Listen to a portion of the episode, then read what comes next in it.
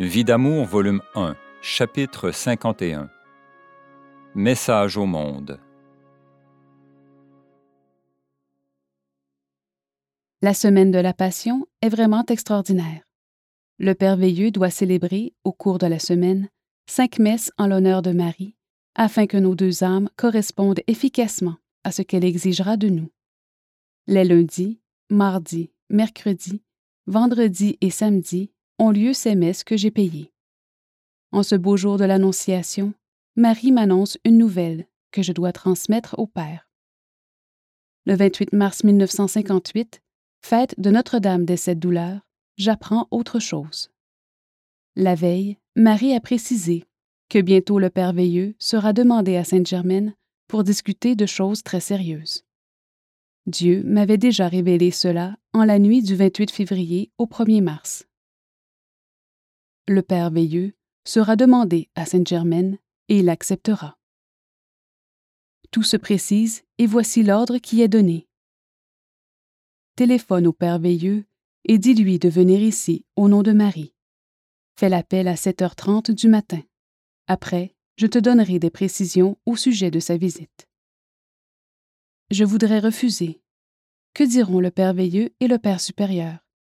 Toutes ces choses m'écrasent et l'ordre se répète sans cesse, au point que j'en suis fatiguée. Je ne peux donc pas m'y soustraire. Aide-moi, ô Marie.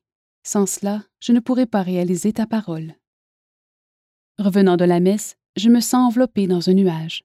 Plus rien n'existe sur terre si ce n'est ce message exigé par Marie. À l'heure précise, je fais ce qu'on m'a demandé.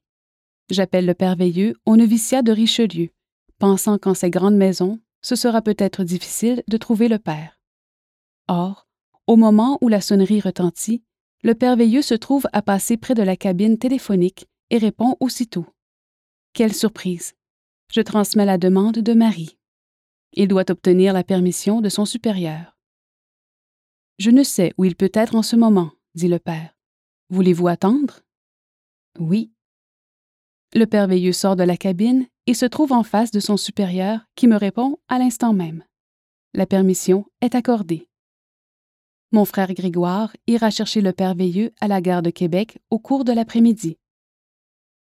Le Père Veilleux entrera ici à quatre heures cet après-midi, dit le Seigneur. J'en informe maman. La veille, j'avais accepté de recevoir mon mari qui désire me rencontrer le samedi soir. Ainsi, il pourra causer avec le Père. Tout est merveilleusement agencé. Nous n'avons qu'à suivre les événements préparés par Marie. Je raconte d'abord au Père Veilleux mon hésitation à le demander. Marie exige que le Père Veilleux se rende auprès du cardinal Léger afin de lui remettre le message même de Marie.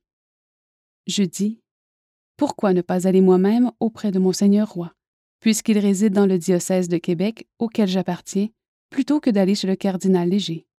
Et pourquoi déranger le Père Veilleux et Marie insiste. Le Père Veilleux se rendra auprès du cardinal Léger.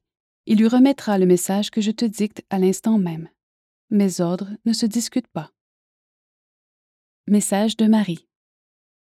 Marie bénit particulièrement son éminence le cardinal Paul-Émile Léger parce qu'il a accepté de prendre position et qu'il a suivi toutes ses inspirations en préparant sa lettre épiscopale qui a réveillé les catholiques de leur léthargie concernant la littérature obscène et l'intempérance. Marie demande maintenant qu'une attitude positive soit prise. Que son éminence le cardinal Léger ordonne la fondation de la Légion de Marie partout. Que la récitation du chapelet soit faite lors des processions répétées dans les sanctuaires dédiés à la Vierge. Ces processions auront lieu le jour, le soir ou la nuit, selon les exigences des groupes. Qu'il y ait procession au flambeau. Que partout on parle de Marie, on chante sa gloire. Marie assure que le temps sera idéal et favorable aux démonstrations religieuses, que surgiront nombre de sanctuaires à Marie qui attesteront enfin sa gloire après avoir connu, pour un grand nombre, des débuts vraiment critiques et vraiment héroïques de la part des âmes mariales inspirées à entreprendre de tels travaux. Les grâces de Marie seront éloquentes et prouveront que c'est notre souveraine qui redonnera le Christ au monde mars 1958, Marie en la semaine de la Passion. Je remets deux copies de ce message au Père Veilleux, l'une pour son éminence et la seconde pour lui. Je me souviens alors de la parole du Maître lors de mes seize ans. Sois bonne, plus tard, tu seras mon porte-parole auprès des autorités religieuses. Si elles ont confiance, de grandes choses seront évitées en des périodes particulièrement troublées et douloureuses. Mon mari vient donc le soir et peut causer avec le Père Veilleux. Il m'attaque violemment, ainsi que la Sainte Vierge. C'est le démon qui parlait, me dit le Père Veilleux après l'entrevue. Puis, le Père Veilleux se rend à Saint-Georges avec mon mari afin d'aller voir sa bonne maman, ses frères et sœurs. Après son départ, Marie m'apprend bien des choses, puis le lendemain, elle supplie continuellement. Faites vite, faites vite, il ne faut pas que le Père Veilleux tarde à se rendre auprès de son éminence. Jamais jusque-là je n'avais entendu les plaintes de Marie. Elle ne cesse de gémir, et c'est en l'écoutant que je me rends avec maman chez le Père Veilleux, immédiatement après la messe de ce dimanche des rameaux.